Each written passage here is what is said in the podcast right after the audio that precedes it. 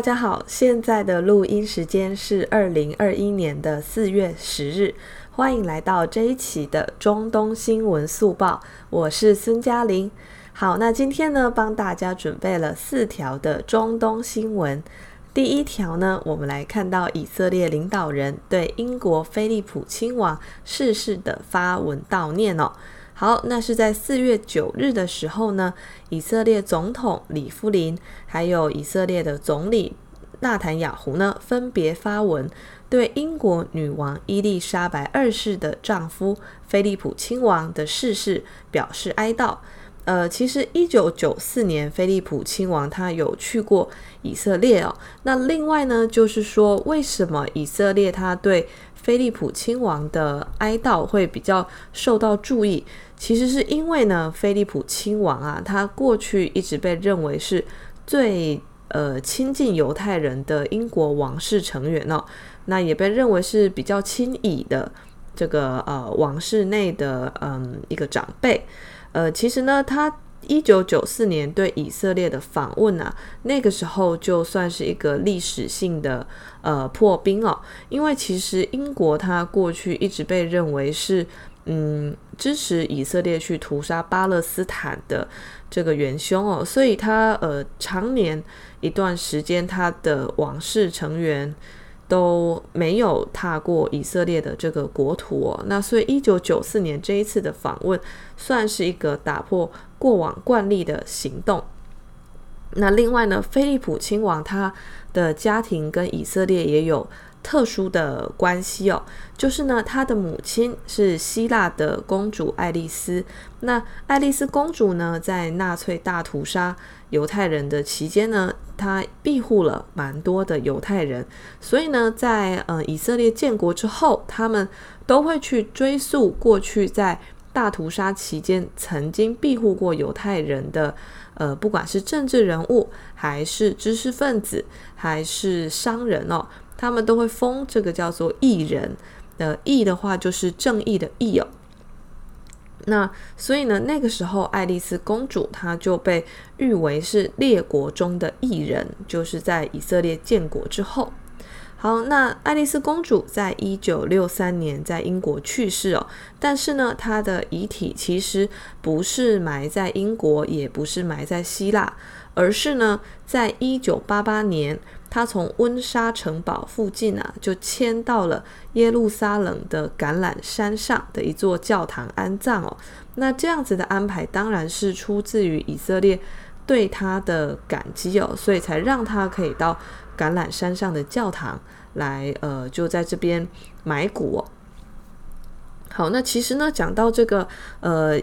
过去大屠杀期间，各国对嗯、呃、犹太人的庇护，那这其实是会牵扯出比较尴尬的历史哦。就是当然就是有蛮多人确实是呃不为当时的风向，然后对犹太人伸出友谊之手。那但是呢，他们的下场啊，其实没有像嗯我们一般想象的，就是说，诶，受到了艺人的光环加持，那可以过得不错。就我们以波兰这边为例哦，就波兰这边其实在呃二战期间，他们屠杀犹太人是屠杀得非常严重。然后其实呃过去啊，呃档案资料还不完全的时候。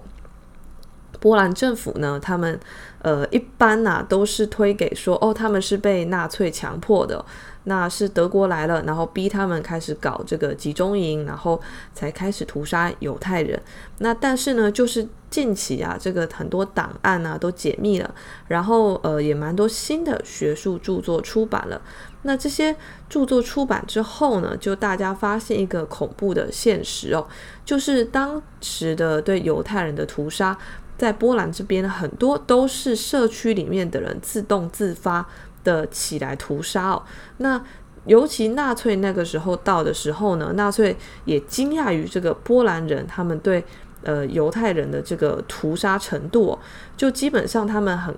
呃讶异的是，这些犹太人很多都是同一个社区里面跟他们已经住很久的邻居哦，但是呢就突然。不知道就是为什么从哪一天开始，就可能是呃，因为欧洲这边普遍每一个国家他们的反犹情绪都是有哦，就是说反犹太人这个不是希特勒开始做，而是在欧洲这边行之有年的一个他们现在都不愿意提起的一个传统哦。就过去早在这个嗯、呃，应该是十几世纪的时候，尤其是这个呃。帝国崩解，然后各个民族国家，西欧这边，德国、法国，他们开始在贵族跟国王博弈的这段期间，其实就已经有蛮多历史资料记载，这个犹太人啊，常常被当作是政治博弈下的牺牲品。然后，欧洲的基督教，他们呃，其实很多的，嗯。该怎么说呢？就是说有蛮多的这个呃，不管是神学著作，还是说是教区的牧师啊，他们呃往往会散播一些其实是不利于犹太人的传言哦。比如说，其实我们会觉得很怪的，就是说为什么犹太人会吃基督教的的男童？就这件事，其实一听就知道是在我们社会里面，我们很难想象到这种东西可以流传。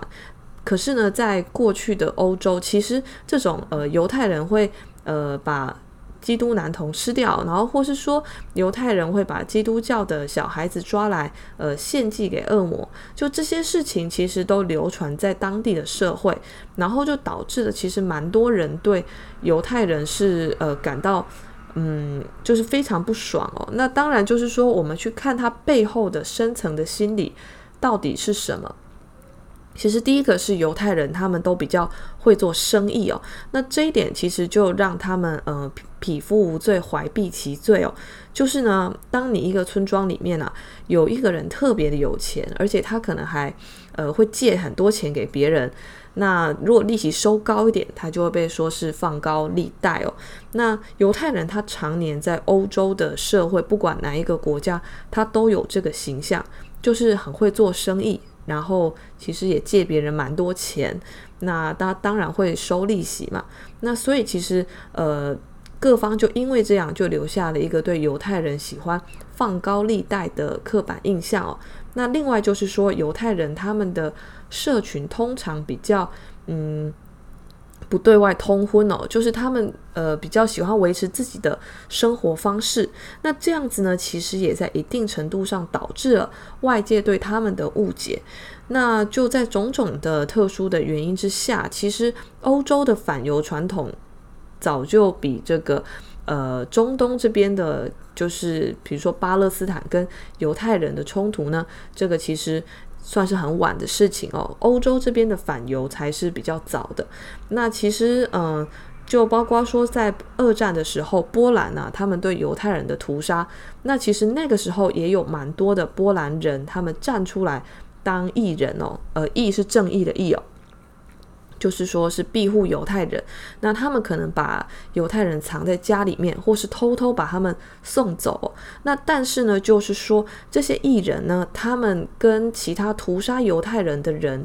到现在可能都还住在同一个社区里面。那其实这些社区的人，他们彼此都知道说，诶，哪一家的人过去在二战的时候，他们是杀很多犹太人。然后他们也知道说，哦，哪一家的人在过去的时候，他不跟我们站在一起杀犹太人，而是把犹太人送走，或是去保护犹太人。那这些艺人，他们其实在当地啊，就是他们的后裔都会说，他们面临的是一种嗯歧视的、不信任的目光哦。那当然，欧洲现在因为他们呃弄了这个欧盟嘛，那欧盟它首先标举的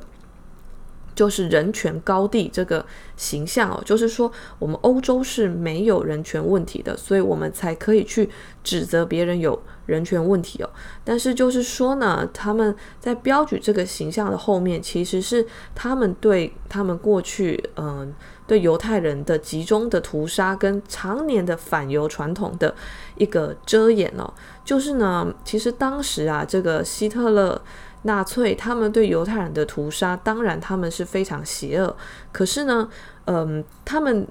去动员这个的结果，就是全欧洲陷入一种疯狂的屠杀状态。就是很多像波兰那个纳粹都还没有下令，他们整个很多社区就已经开始在杀犹太人了。这个其实就是说，呃，一种在极端政治下面的一种过去本来就有的冲突的爆发的一种歇斯底里的展现哦。那但是现在的历史论述其实是完全把屠杀犹太人这件事先推给德国，因为谁叫他战败？那接下来呢，再把呃德国就德国内部再把屠杀犹太人的这种呃举动全部推给希特勒。那所以呢，就嗯。基本上，屠杀犹太人这件事情，现在就跟纳粹、跟希特勒是绑在一起的。那其实你从这个角度来看，其他国家就可以相对的卸责掉哦。就反正不是德国的人，那他们现在基本上就已经可以比较呃遮掩说，诶，我们过去其实没有像德国这么坏。但是你如果去看一些历史的档案呢，你就会发现，就基本上这些欧洲国家没有一个是干净的。就他们为什么会纳粹？自己一声令下，那他们就开始自动行动。这个不是说，呃，在纳粹的枪管下被逼着做，是因为他们当地这种反犹的传统早就根深蒂固。所以，为什么以色列他一定要到中东这边来建国？就当然，这个是有他们经典上的这个呃教义的回顾，就是说，因为他们觉得。嗯，巴勒斯坦这边是他们的故乡嘛，但是就是说，也有一个原因是，整个欧洲其实没有人愿意割一块地方给他们建国，而且整个欧洲的反犹情绪，其实以色列，呃，犹太人他们自己也知道，嗯，一定有一天会再起哦，所以在这种心理下，为什么他们愿意那么远去到中东？就其实不只有他们对历史的。呃，追念也有他们对现实的整个社会对他们的不友善，整个欧洲对他们的排斥，但大家都不讲，就是是在这种氛围下，他们才要冒死到中东这边来哦。但是呢，他们到中东这边来又产生新的悲剧哦，因为他们的建国是建立在对巴勒斯坦人的屠杀跟殖民上哦，那所以嗯，这就导致了他们。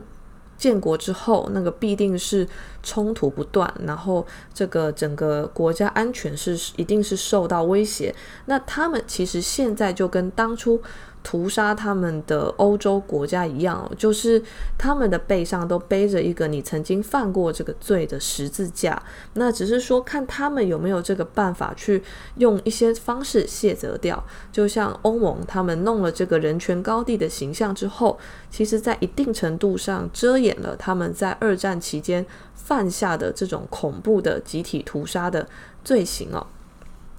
好，那这是这个英国菲利普亲王世事的新闻呢，做的一点小发想。好，那第二条，其实我们来看到伊朗这边哦，呃，伊朗今天会介绍蛮多的，因为。除了第一条是跟以色列相关之外呢，其他的三条都是跟伊朗有关哦。好，那首先伊朗这里我们来看到，就是维也纳的会谈之后啊，就我们本来以为说，诶，这边好像进展得蛮顺利哦，结果现在其实又陷入僵局哦。那主要原因就是在于说，呃，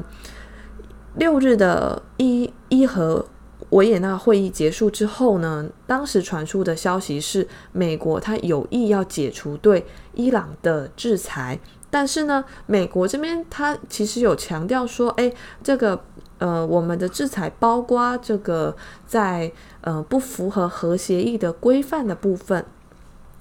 其实他的意思。就是说，哦，我我顶多啦，就是只让你解除到这个嗯核协议还没有被川普破坏前的情况哦。但但是之后要解除多少，我们还要再看哦。可是呢，这个伊朗这边啊，他其实嗯立场就还是很硬哦，因为伊朗他希望可以解除二零一七年以来。这个实施的所有的制裁哦，就是对伊朗这边实施的。那其实呢，这个对呃美国来讲，他就嗯不是很愿意执行哦，因为美国这边他还是希望可以有一些，呃，对伊朗牵制的东西，就他不愿意完全放开他对伊朗所施加的锁链哦。而且如果就是说伊朗他呃这边一强硬他就解除的话，那其实嗯，拜登跟他的团队呢，可能在国内会陷入自己的呃政治危机哦。嗯，其实美伊双方啊，在维也纳会谈后都表示说，这一次的会谈呢，其实具有建设性。可是，其实你从现在陷入的僵局来看，就是这个建设性，你顶多可以说，呃，双方踏出了一个呃沟通的一步。那但是这个沟通还是用一种穿梭式的。让让这个法国啊、中国啊在中间这边呃，就是协调这样的这种穿梭式的方式来沟通哦。可是就是呢，呃，制裁这个要解除到多大的限度，这个可能不止美国要让步，伊朗也必须要让步哦，否则可能就卡在这边了。那但是呢，就是尽管如此呢，伊朗它还是呢。这个不断的对外放消息哦，就是比如说四月七日的时候，这个是维也纳会议召开的隔天，伊朗他马上就宣布说，我们的核活动已经取得了新的进展，呃，包括说我们伊朗丰度为百分之二十的浓缩铀储量已经达到五十五千克，那这就是一个他希望增加谈判筹码的。呃，发言哦，就是说，嗯，你如果不回来没有关系，反正我就继续弄我的这个浓缩铀，那我哪一天就弄一个超过百分之二十的民用的核科技浓度的吓吓你。所以这个是伊朗这边，呃，你看得出来，他就是非常的强硬，然后没有让步的意愿哦。好，那另外呢，就是我们来看到今天的第三条，呃，这个其实也跟伊朗相关哦，就是在四月十日的时候呢，伊朗它举办了第十五个国家核技术日的纪念仪式。那在这个仪式上呢，其实他们揭开了一百三十三项的核科技领域的重要成就哦。呃，在四月十日这一天呢，伊朗的总统鲁哈尼他也来到这个仪式的现场。那他其实呢，宣布了向纳坦兹核设施的呃一百六十四台半工业化 IR 六型离心机链进行了全链气体的注入。那同时呢，向三十台的 IR 六 S 型可分离离心机链进行了第一阶段的气体注入，以开始相关浓缩铀的活动哦。所以他这个其实是在做什么？他这个其实就很像，呃，埃尔多安当时在东地中海油气的冲突很紧张的时候呢，他还特别啊，这个让国家把船开到呃东地中海这边来，那他就搭在这个船上哦，接着他就呃全国就是。直播，然后就呃转播全国，然后他就现场呢就钻井哦，就是 就是一部就是嗯、要开采的样子。那他这个举动就可以看作是嗯总统的一个直播的一种呃形象式的宣誓哦。那其实。跟这一次伊朗总统鲁哈尼他在这个第十五个国家核技术日的纪念仪式上做的是一样的，就是呢，他宣布要呃在现场做一些这个铀浓缩的活动。那他做这个行为其实不只是呃要向国内宣告说我们的核科技。发展其实非常的好，那它同时就跟我们上面那一条说的一样，它也是有意思要跟呃美国，尤其跟呃世界说，嗯、反正美国不回来的话，我就继续做我的浓缩铀。那美国你就自己看看你要不要呃赌说我就不敢超过百分之二十哦。好，那这是伊朗这边在核的呃技术上的一个最近的小动作。好，那今天最后一条呢，其实也是伊朗这里的，但是呢，它这个是跟疫情相关的，就是呢，在四月十日的时候，伊朗政府就宣布了对呃国家大部分的地区呢实施为期十天的封锁，以遏制伊朗第四波新冠疫情的蔓延哦。那在这个伊朗卫生部的副部长莱希的说明中呢，我们看到这一次的封锁影响了伊朗全国三十一个省中的二十三个省哦。那其实呃，最近如果有穆斯林朋友的听众可能会发现，诶，他们都在讲斋戒月要到了。那今年斋戒月应该是四月十三日哦。呃，但是就为什么没办法确定？其实是因为要看这个月亮，就是都要看月相才能呃真正的确定这样子。好，那这个假设四月十三日真的斋月开始了呢？那其实啊，这个封锁就会影响到斋月的活动进行哦。呃。包括说呢，这个商业的活动啊，然后学校、剧院、体育设施都在这一次的封锁中是被迫要关闭的。那另外这个集会呢，也是被禁止的。呃，伊朗总统鲁哈尼呢，他也在十月呃四月十日的电视讲话中表示，呃，不幸的，我们遭遇了第四波的新冠疫情哦。这等于是总统他呃自己。官方的宣布说，现在的疫情其实是严峻的。那当然就是为什么伊朗它又开始第呃第四波的疫情，其实是呃根据鲁哈尼的讲法，是受到英国的。变种病毒的影响哦，那这个变种病毒呢，是在今年比较早的时候，从邻国的伊拉克传到了伊朗的境内哦。那过去一周呢，伊朗的日均新增新冠感染人数已经超过了两万人哦。那从新冠疫情爆发以来呢，整个伊朗它所累计的新冠确诊病例已经超过两百万例，那累积的死亡病例呢也超过六万例，所以其实疫情对他来讲算是伤他伤的是蛮重的。那所以，他现在的第四波还是不可小觑哦。对伊朗他来讲呢，他现在外交的部分，他想要重回呃核协议的这种状态。那他也想要美国撤除对他的制裁哦。那可是呢，他内部的疫情啊，就还是有点蠢蠢欲动的态势。所以呢，他现在必须要呃做了十天的封锁。那之后呢，他的疫情会怎么样？嗯。发展呢，我们可以再观察哦。好，那今天的中东新闻速报呢，就讲到这里，谢谢大家。